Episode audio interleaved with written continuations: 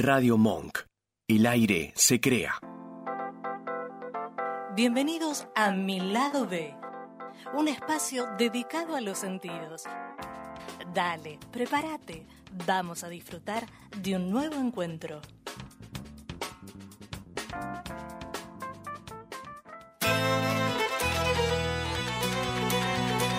C'était un jeune garçon vigneron et c'était un jeune garçon vigneron et il travaillait dans la maison. L'eau qu'il aperçoit son maître en faisant semblant de rien. Il faisait du galvaudage, met de l'eau dans son vin, met de l'eau dans son vin. Et là, mon maître, que faites-vous? Pourquoi donc ce vin baptisez-vous?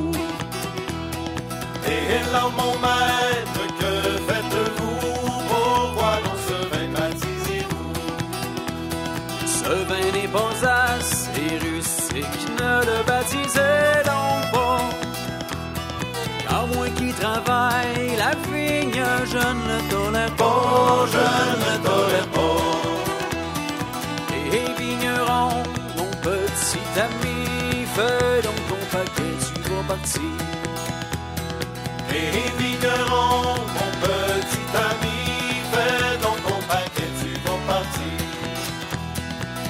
Je le veux bien, mon maître, vous êtes maître chez vous.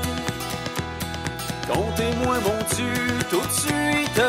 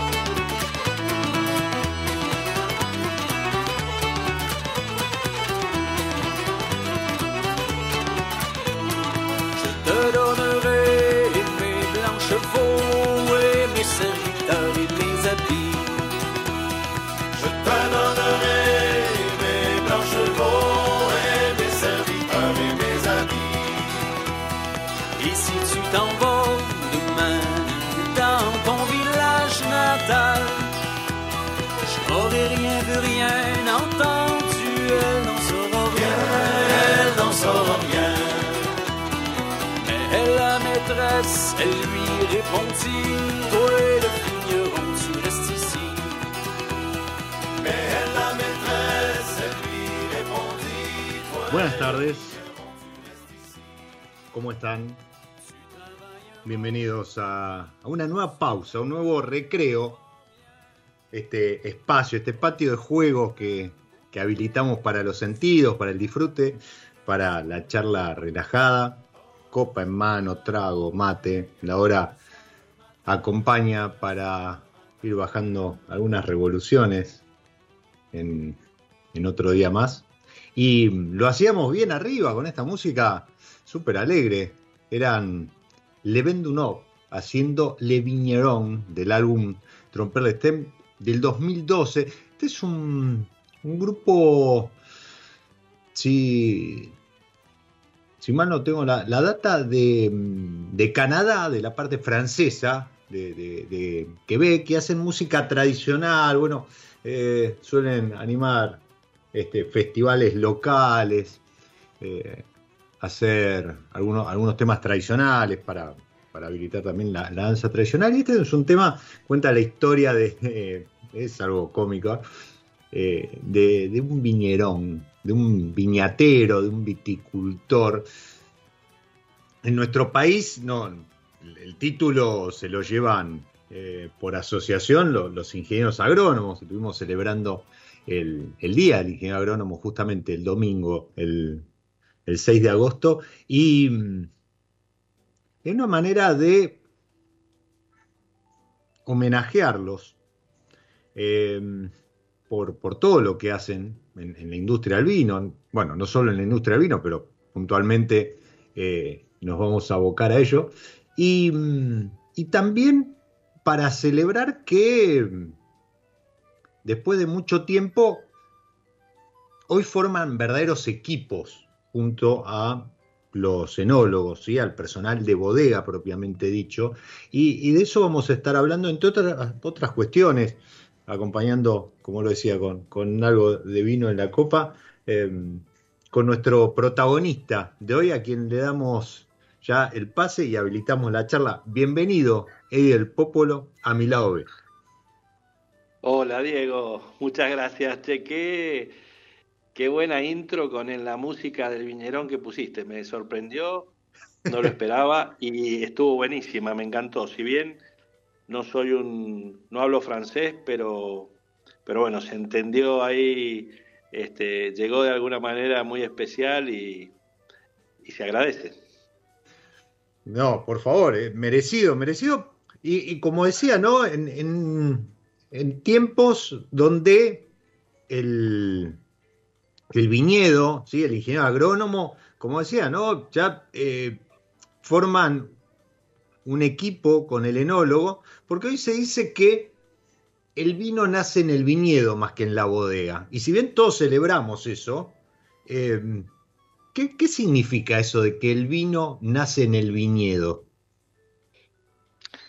Vos sabés que yo creo que ha sido siempre así, ¿no? No es, viste que eh, el marco de la época permite a través de la comunicación hacernos pensar a, todos en general y sobre todo al consumidor de vino que esta frase del vino nace en la, en la viña es nueva, pero no es nueva, esto es tan antiguo como la viña misma y creo que siempre lo hemos sabido. Lo que pasa es que hemos transitado épocas en donde la bodega ha tenido a través de la técnica un protagonismo que pareciera que en su momento, en algún momento, eh, el vino se hacía, eh, nacía en la bodega, pero el vino siempre nació en la viña eh, y la bodega fue siempre la encargada de cuidarlo, ¿no? de, tener un buen cuidado de él para que llegue una botella y que luego un consumidor pueda disfrutarlo pero yo no tengo dudas que siempre. Tal vez hoy en día la forma en que tenemos de, contar las cosas, los que estamos tanto en una bodega como en una viña, este, nos inspiramos más en las cosas que pasan en la viña, en cosas que son tal vez por el entorno más naturales y, hace que, ese mensaje llegue en un momento como el actual este, de una manera en cómo llega, con esa naturalidad y con esa fluidez en la, en la forma de comunicar, lo que pareciera como que este, el, eh, eh, lo de que el vino nace en la viña fuese algo nuevo, pero es bastante antiguo. Y esto que pasaba recién con esta canción del Viñerón, en cierta forma lo pone de manifiesto, porque eh, si uno se remonta a viejas épocas, épocas de abuelos, bisabuelos, tatarabuelos, en donde no, no había tanto un viñerón o un viñatero profesional como lo hay hoy, eh, era gente eh, criada y hecha en el campo que, hacía prácticamente toda la labor, la labor desde la plantación, el manejo, la recolección de los frutos y después se ponían a hacer vino. Este, y yo creo que esto pasaba tanto en, en, Europa como, como, en nuestro país, ¿no? Se hacía así, hasta que luego los tiempos, los cambios, la tecnología y, y el hecho de ser profesional, ya dejar de ser el viñatero o el viñerón con, experiencia y con idoneidad de hacerlo práctico, sino ser el profesional, nos llevaron a, empezar a tener estos lenguajes y estos cánones en los cuales por ahí tenemos, la, así como tenemos la época de la bodega o hemos tenido la época de la bodega y la época de la viña, en la viña misma hemos tenido la época del clima y la época del suelo y vaya a saber a dónde vamos. Uy, bueno, me das el pie para, para donde nos vamos a meter dentro de un ratito, porque eh, si, no lo conocen, dudo que haya alguien en la industria que no, lo conozca Eddie, pero Eddie, más allá de, ser gerente general de, una de las eh, más importantes bodegas que tenemos en el país, como Susana Balbo, eh, también tiene justamente una línea a cargo que es como un homenaje ¿no? al, al viticultor. De hecho, este Ben Marco tiene, tiene las tijeras de podar este, históricas en, su logo, en su etiqueta, que, también lo representan. Pero sí, entiendo perfectamente. Esto, a ver, esto ha sucedido en todos los órdenes, ¿no? Eh, la, famosa división del trabajo, ¿no? De, las tareas y la profesionalización de, cada una ha, hecho que eh, se empiecen a tratar diferentes tareas, diferentes eh, cuestiones alrededor de, de vuelta, estamos hablando de la industria del vino, pero es extrapolable a cualquier otra, ya sean compartimentos estancos donde cada uno desarrolla una, una acción específica y no una sola persona haciendo todas las tareas con todo el conocimiento y demás. Pero en ese, esto, en este desarrollo que vos mencionabas, eh, también surge otra cuestión que, hoy está como asociada a, los cambios climáticos, a, los estudios de suelo, eh, a esto que mencionábamos, ¿no? De, la injerencia del hombre en el viñedo, después en la bodega. Eh, un término que cada vez se escucha más, pero es como todavía difícil de entender para el eh, consumidor final, que al fin y al cabo, recién vos lo mencionabas, es el, último destinatario, no solo del vino, sino de la comunicación del vino y, de todos estos conceptos, que es el terruño, el terroir, que, que encierra determinada complejidad, pero habla un poco de todo esto que estamos mencionando. Así es, totalmente, sí. Sí, sí, el terruño, viste que, que se debe entender como justamente lo que es, es, es, es el todo formado entre, entre un lugar, y el, cuando hablamos de lugar hablamos de, de, su clima, de su mesoclima, de su suelo, de su paisaje, de, su vegetación y obviamente de, la, de las personas que, que, que coexisten con ese, con ese sitio, con ese lugar y que materializan a través de los vinos una visión que tienen sobre ese lugar. Este, todo ese conjunto es el terroir y que en Argentina eh, ha venido tomando una forma cada vez más preponderante en donde específicamente el sitio, y cuando me refiero al sitio me, refiero tal vez al lugar más desde, desde, lo geográfico, ha tomado más relevancia en la última, yo diría, década, o un poquito más, un poquito menos. Este y, creo que, de vuelta, em, hoy lo, vemos muy claramente. Bueno, estamos teniendo un, invierno de los más atípicos, si bien es un cambio que se vive constantemente en los últimos años, en los últimos ciclos, eh, este año no, ah, tiene, tiene marcadas diferencias en cuanto a temperatura ya no de una semana, de un mes a otro, de, un día para el otro. Y incluso eh, Geografía del Vino compartía fotos, eh, creo que eran de, Valle Templado de, Jujuy, eh, acerca de, plantas que ya están brotando en agosto. Mirá. Y, Mirá, qué notable, ¿no? Y ahí es donde uno empieza a tomar conciencia de, de, lo que significa esto del cambio climático. Ahora, eh, vos, junto con otros colegas, eh, que yo me, viene a la mente eh, Martín Di Stefano, Gato Kaiser, son, son no solo muy observadores, sino este, muy profesionales en lo que hacen, sino que además le dedican horas a registrar y compartir después esta información.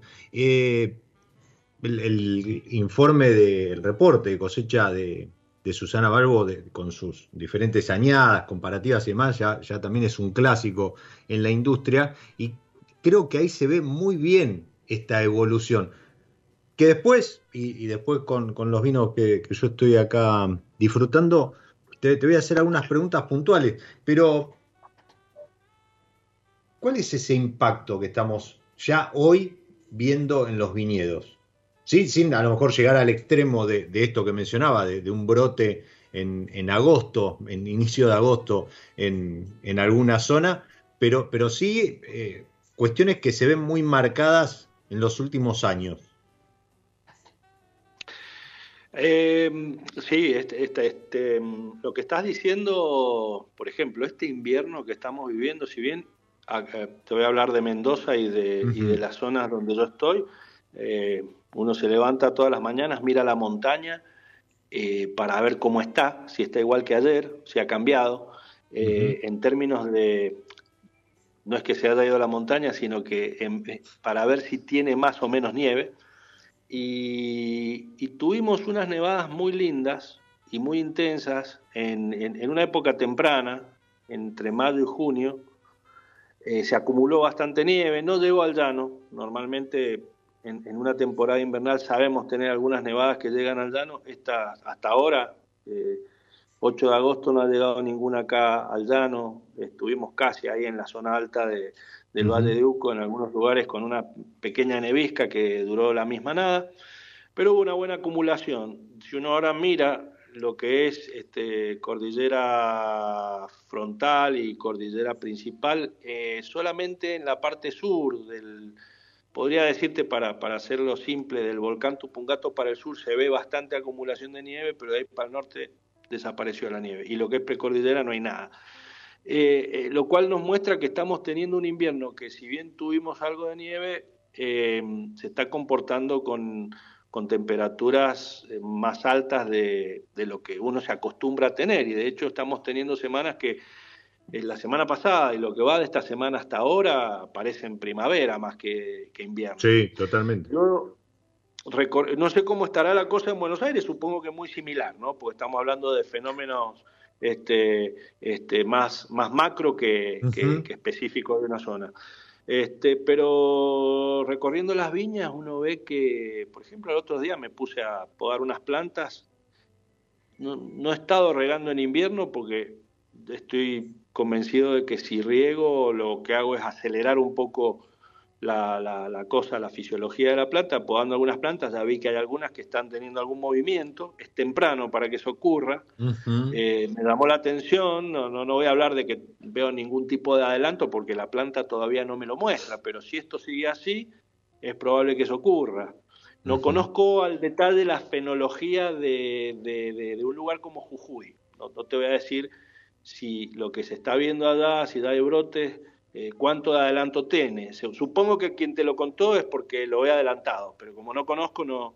Pero acá. No, viste... a ver, eh, para, para aclarar, fueron una foto de eh, la zona de valles templados, que, que habitualmente es una zona mucho más cálida, ¿sí? no, no es la quebrada Humahuaca ni demás, con lo cual históricamente tiene cierto adelantamiento respecto que, que otras zonas, ¿sí? Particularmente eso, pero no dejamos de estar en, no, no dejamos de estar en agosto.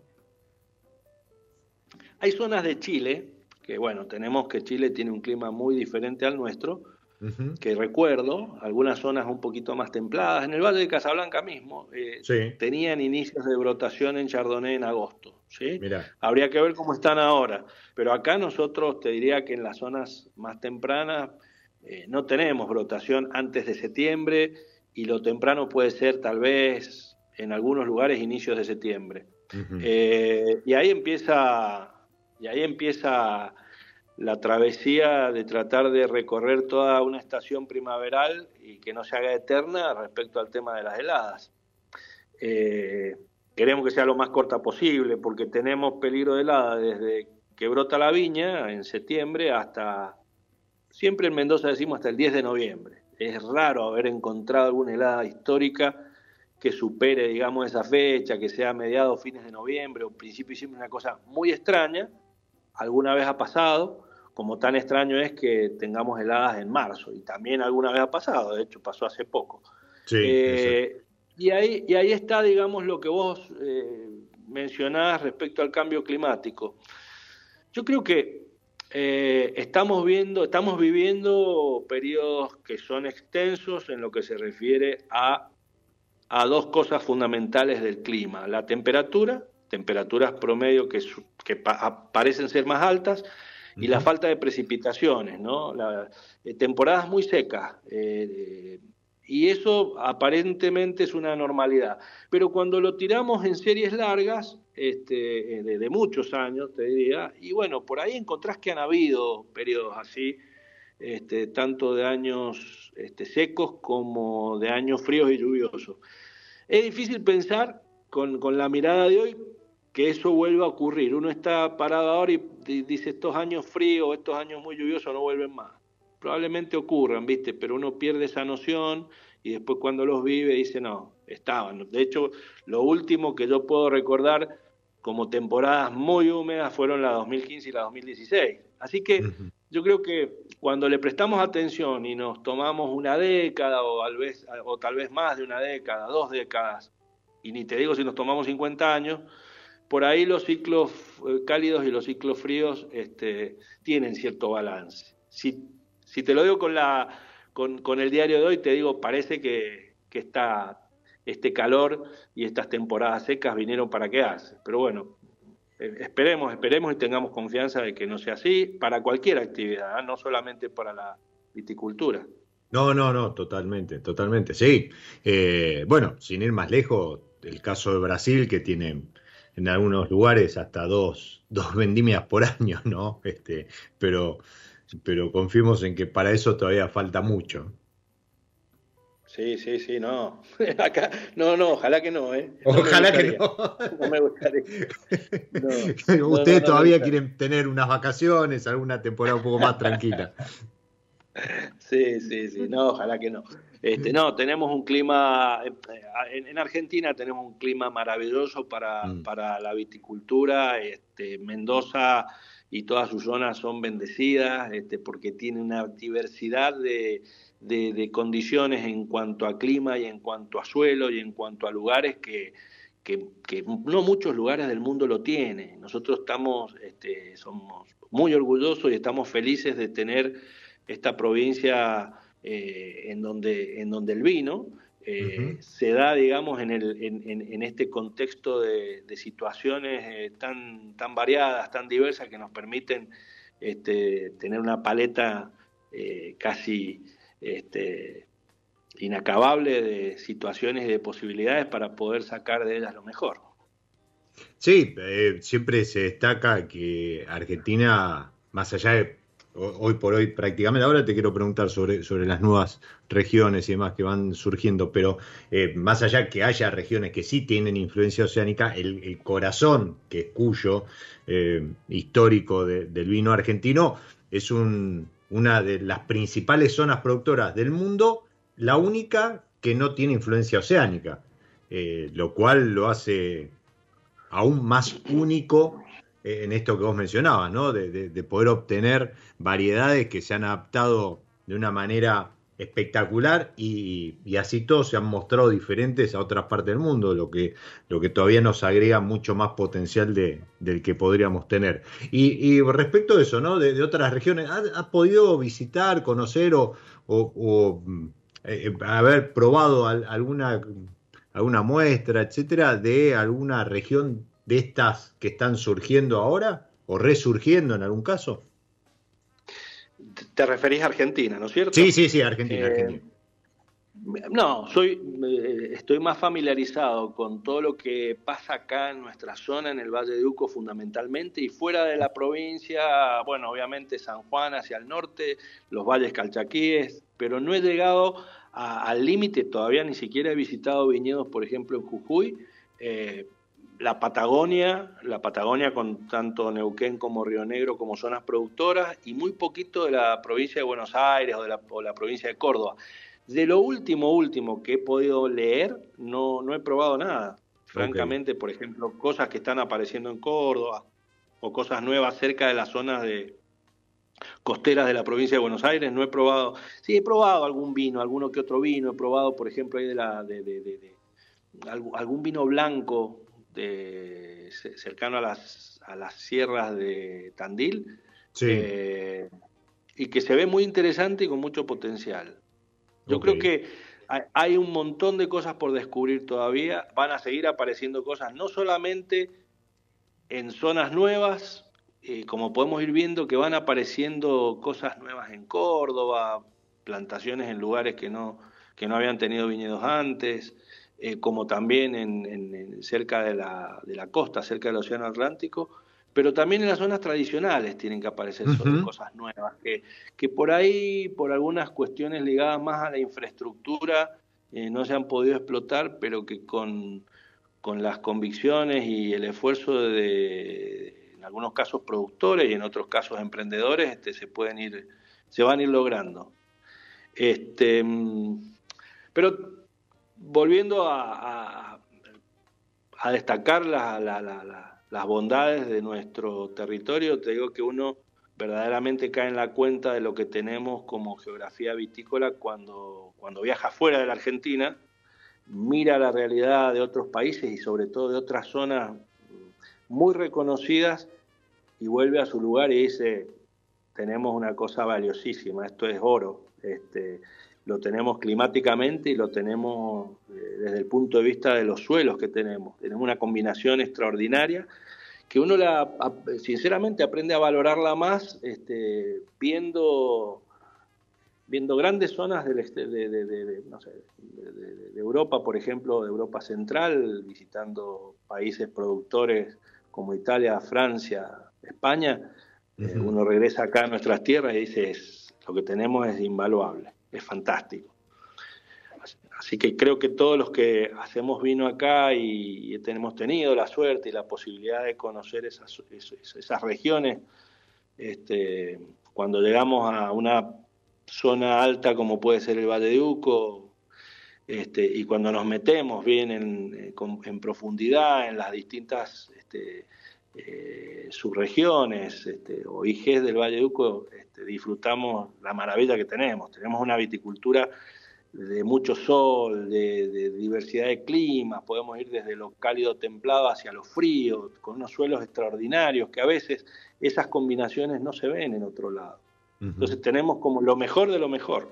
Por eso creo que hoy en día eh, estamos haciendo unos, en Argentina unos vinos que son, eh, son para la historia y que, y que van a quedar, digamos, en la historia y que son comparables con lo mejor que se hace en los, en los mejores lugares del mundo.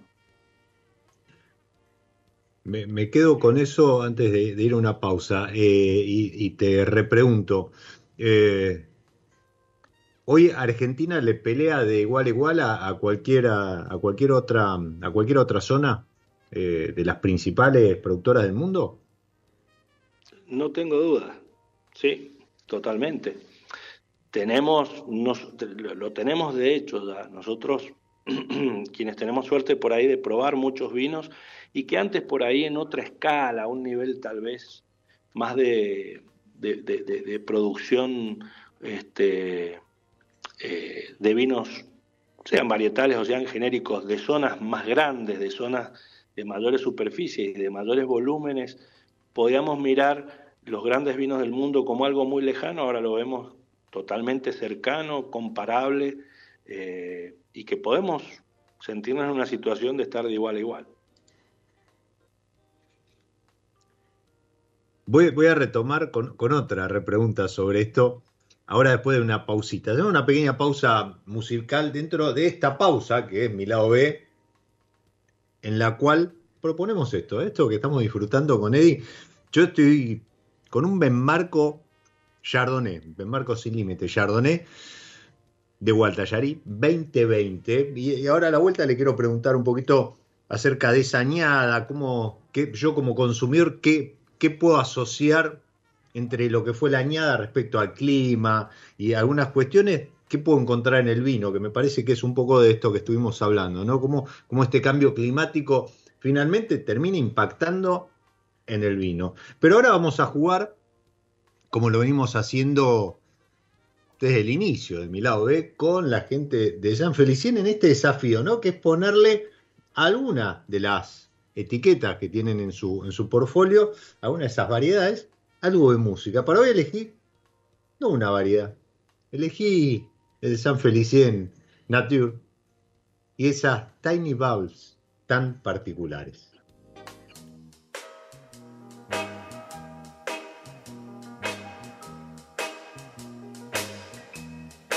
Tiny bubbles and wine. Make me happy, make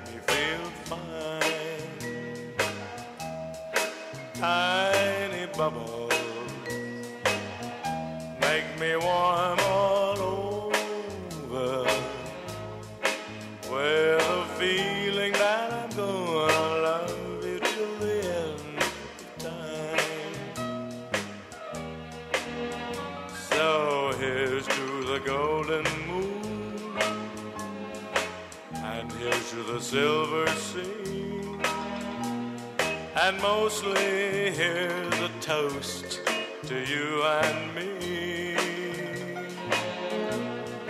Tiny bubble.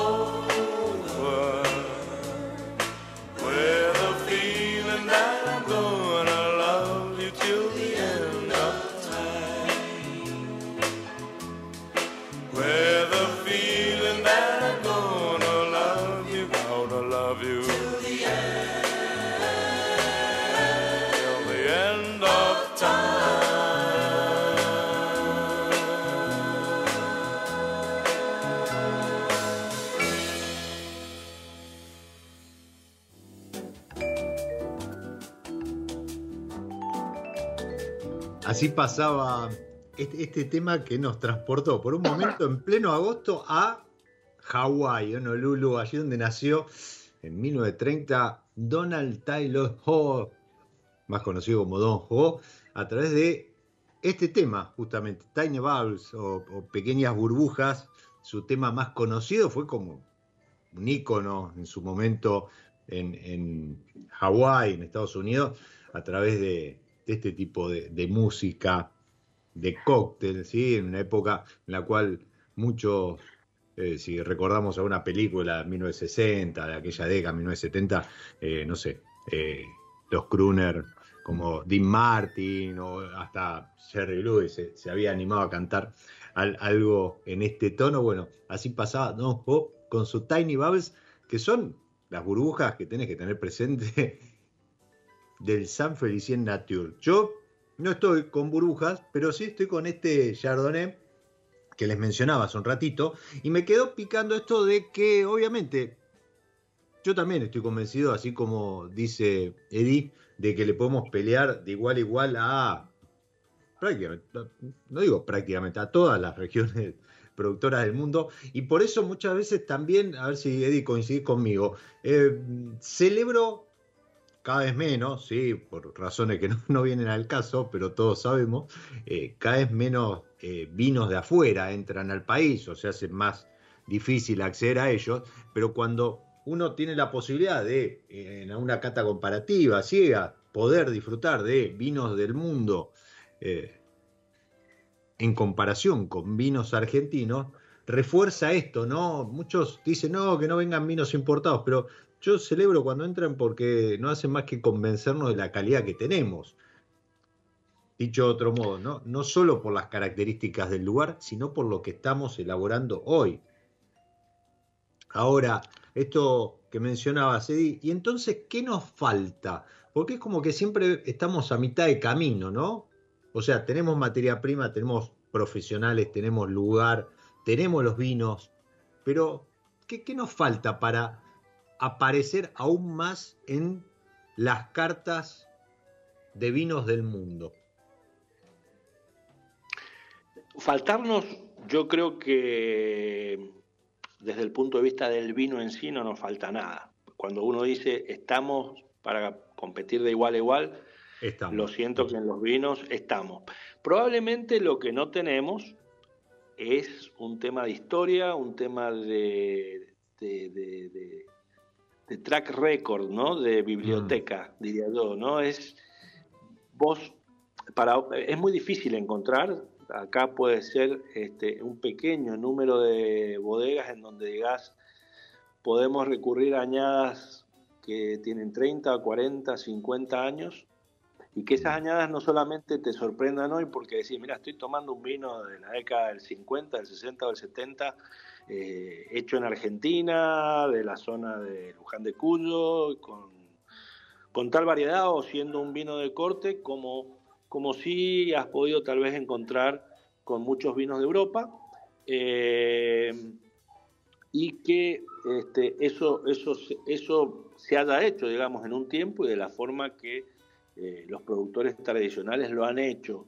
Por eso eso es lo que tal vez uno puede decir nos falta y que nuestros, nuestros pares europeos lo tienen. Así que, pero desde el punto de vista del vino, desde el punto de vista del conocimiento, desde el punto de vista de la, de la capacidad de, de, los productores, de los que están detrás del vino, no, no, no nos falta nada. Es importante, es importante esto que mencionás. Sí, seguramente e, e incluso haya algo de, como se dice habitualmente, ¿no? Derecho de, piso a pagar para, para poder eh, estar realmente en términos reales de igual a igual, ¿no? De vuelta, no comparto ahí el pensamiento de Eddie no porque los vinos no lo estén, pero sí en cuanto a eh, país productor, ¿no? Es como que nos falta todavía ese recorrido. Ojalá en algún momento eh, se, achiquen esas distancias, pero creo que incluso hasta de lo comunicacional en los últimos años se ha, se ha mejorado bastante. Y, y mirá que te agrego, Eddie, eh, hoy la gastronomía argentina, que también está en un primerísimo nivel, se ha convertido en una gran embajadora de no solo de, de la idiosincrasia del país y de la gastronomía en sí, sino también del vino, y eso ayuda mucho. No hay duda, ¿eh? no hay duda que totalmente confirmo y estoy de acuerdo con lo que estás diciendo. Yo creo que se vienen tiempos muy buenos. Yo creo que no hay, no existe mejor acompañamiento para el vino que una gastronomía de reconocimiento y yo creo que Argentina está en un camino y lo acabamos de ver hace muy, muy poco con la llegada de la guía Michelin. Las cosas que pueden llegar a pasar acá pueden ser muy interesantes y no solamente para la gastronomía, sino para todo lo que está alrededor de la, de la misma. Así que mm, eh, creo que estamos, estamos bien. Yo creo que el, el vino también desde la comunicación ha cambiado mucho, como también dijiste. Este, el hecho de que el entendimiento sobre los lugares mismos nos hayan permitido a nosotros poder expresarlo, poder contarlo de primera mano, poder como actores decir eh, lo que vemos, lo que apreciamos, lo que experimentamos y lo que embotellamos, este, nos ha permitido eh, dar un mensaje que, año a año va siendo cada vez más sólido, con actores que, que lo interpretan y lo saben comunicar muy bien y que, y que eso genera, digamos, en, en, los mercados y que genera en el consumidor fundamentalmente mucha confianza, mucha confianza, mucha credibilidad sobre lo que se hace y que es un camino, digamos, virtuoso, juntamente con, con un elemento tan importante como la gastronomía, yo creo que va a ser este, doblemente bueno. Bienvenido entonces, como, como decís, ¿no? Más allá después de que siempre habrá detractores, críticos y demás, pero no deja de ser una vidriera, no deja de ser eh, una fuente de difusión, de vuelta, no solo para la gastronomía, sino para los profesionales de la gastronomía y, también, ¿por qué no?, para, para el vino, cuestiones tales como eh, el 50 Best o, la guía Michelin y, demás. Eddie, eh, se, nos está escapando el programa, pero yo quiero que, me cuentes con, con, tu visión, eh, con la misma con la que elaborás los reportes, la misma que hizo, te cuento a vos que está del otro lado, estamos hablando con el viticultor del año 2022 para Tim Atkin, ¿sí? en, estos reportes que hace Tim Atkin año a año. Bueno, Eddie fue el viticultor del año 2022 para el, el crítico y periodista Master Wine, Master Wine inglés, y, y esta visión que vos tenés, y yo estoy, decía hace un rato, estaba disfrutando el Chardonnay 2020 ahora me serví eh, la copa, el Malbec de la misma línea, Gualtallarí 2018. Y si yo te preguntara como consumidor, ¿no?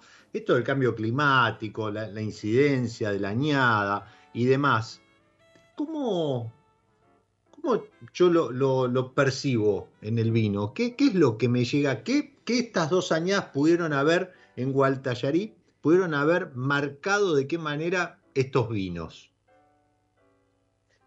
Bueno, mira, viste que mm, cuando comenzamos esta charla y, y, la primera pregunta o el primer punto que levantaste en la charla fue eh, lo de que el vino viene de la viña y no de la bodega.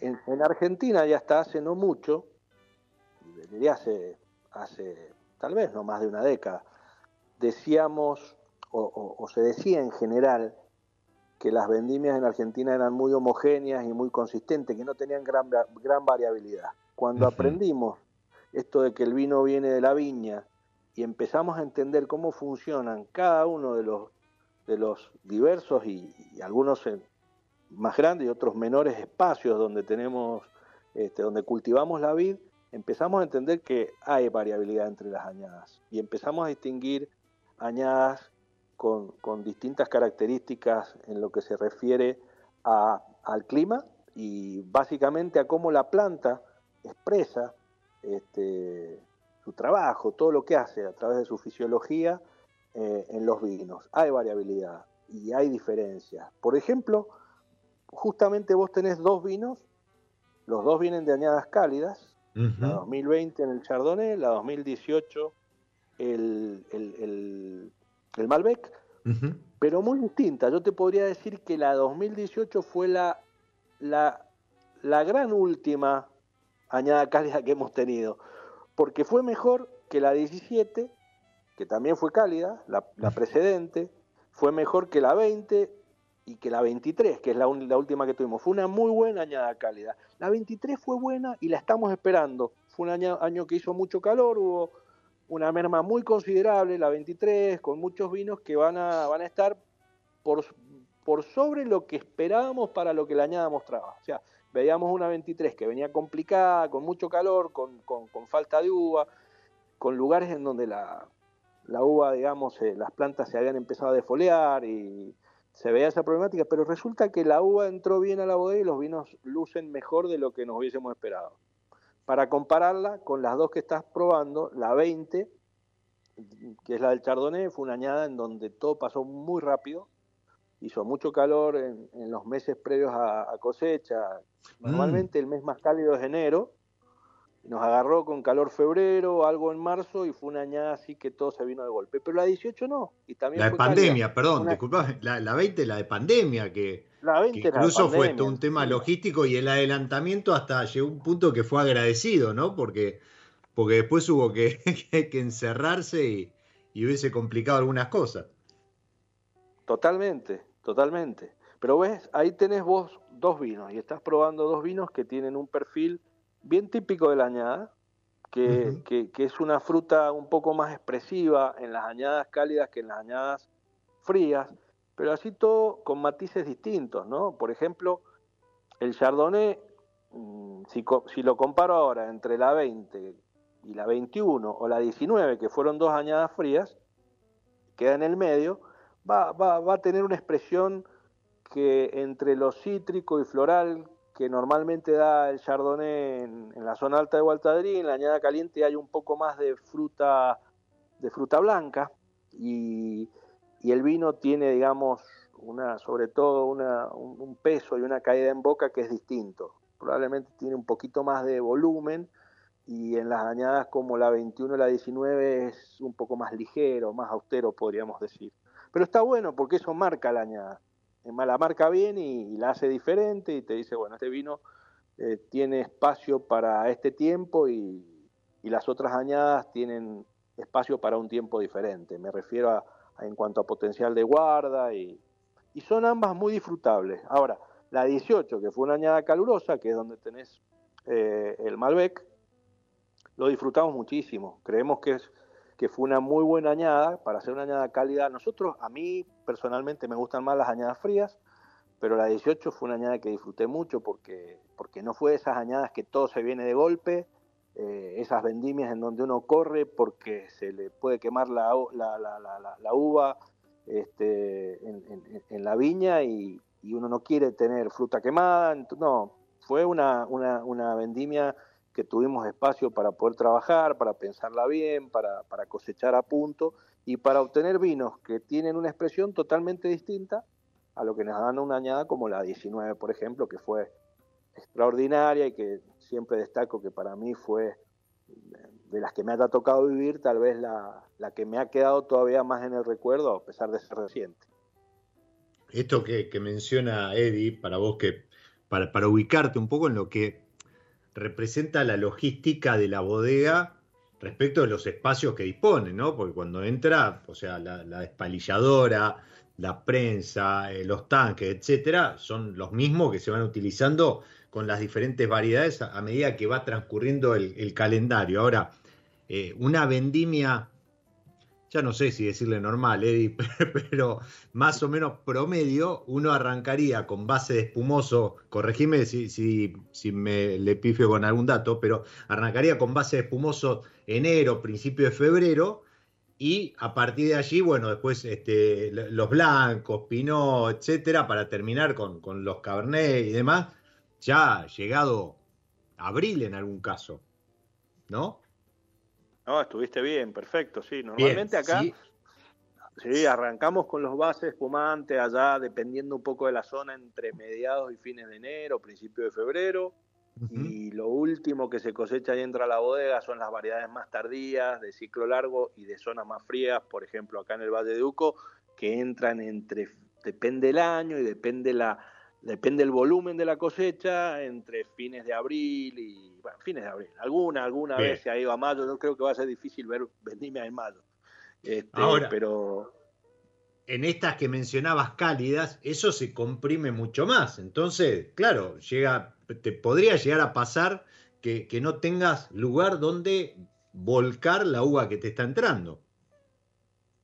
Ese es el tema de la logística de las bodegas que hoy en día, digamos, no, no, no hay ninguna bodega que le sobre espacio. Entonces, cuando pasa esta situación, como pasó la vendimia 23, la vendimia 23 fue una vendimia muy corta, de poco volumen, y, y- y- y te diría que gracias a eso la, la logística se tiene que terminar sí o sí acomodando eh, a la fuerza, pero una vendimia de, de producción normal, este, eso se complica porque las bodegas empiezan a, a limitarse en espacio y, y, bueno, forzosamente tienen que empezar a hacer descubes y a veces en forma anticipada para darle espacio a las uvas que tienen que entrar este, antes de que sea tarde.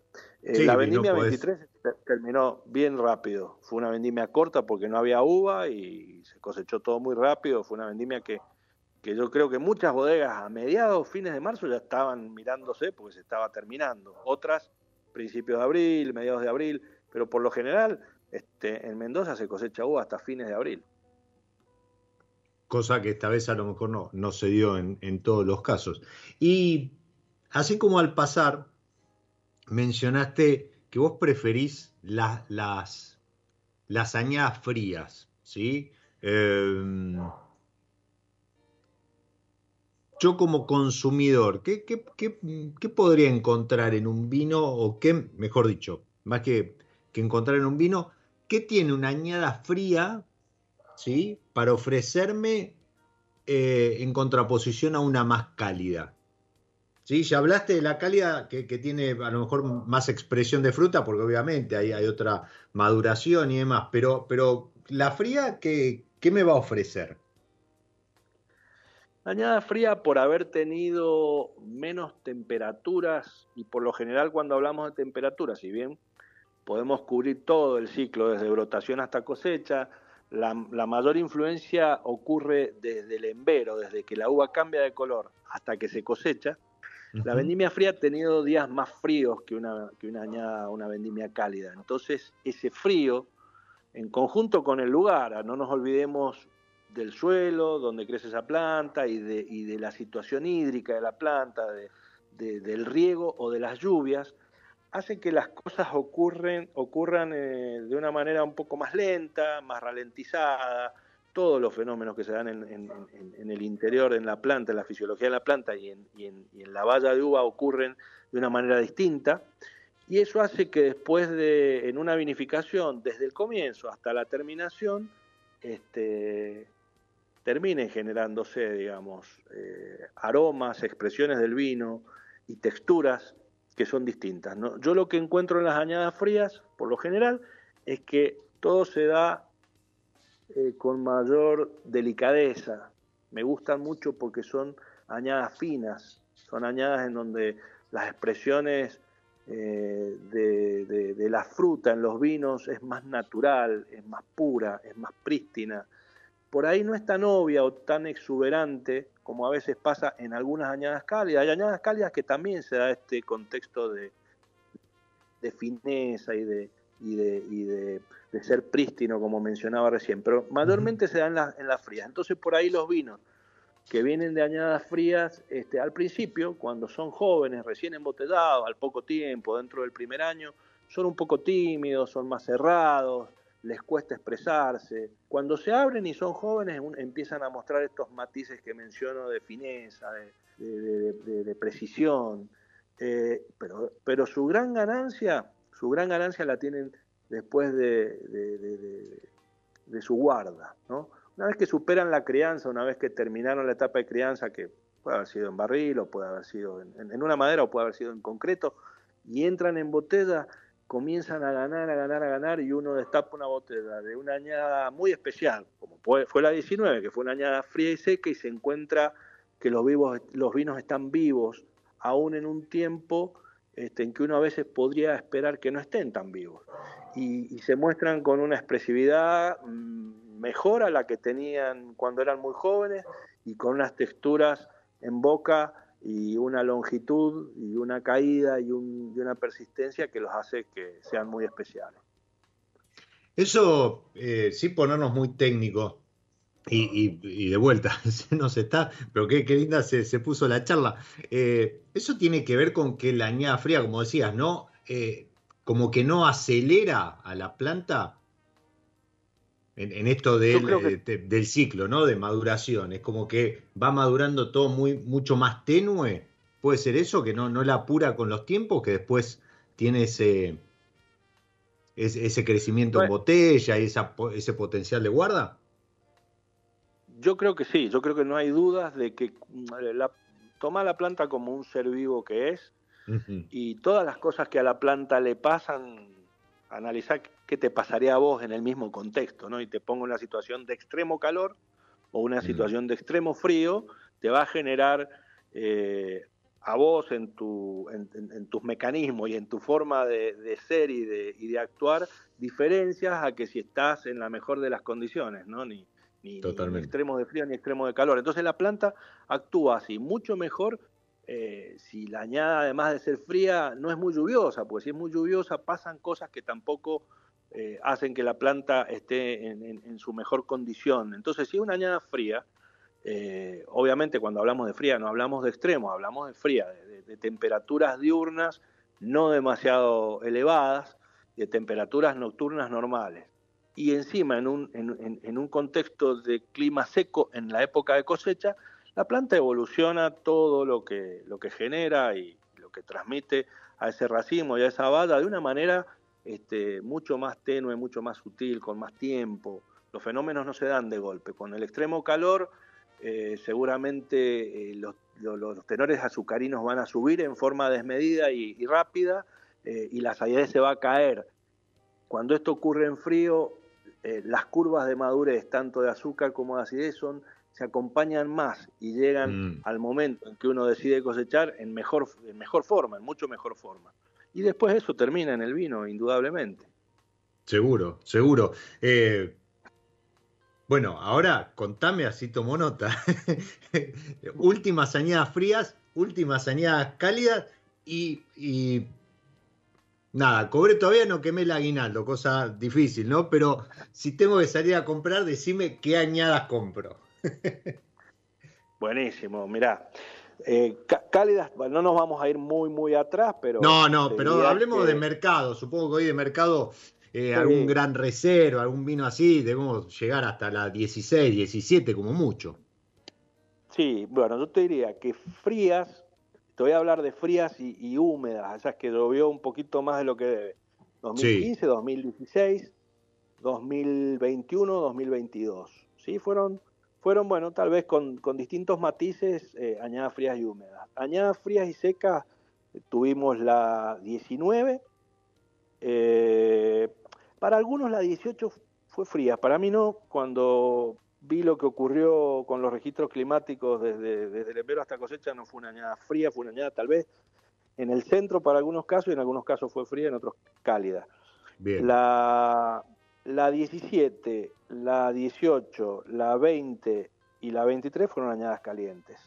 Yo te diría que hoy los vinos de, las añadas 18, 19, eh, a ese nivel que vos mencionaste, tomarlo como un gran reserva, están muy bien para tomar. Muy bien después de 5 eh, años, 4 años. Están, están bien, están en su momento justo en el caso de los vinos tintos. En el caso de los vinos blancos, te diría que eh, hoy, hoy mayormente se debe estar tomando para los, para los blancos este, jóvenes 22.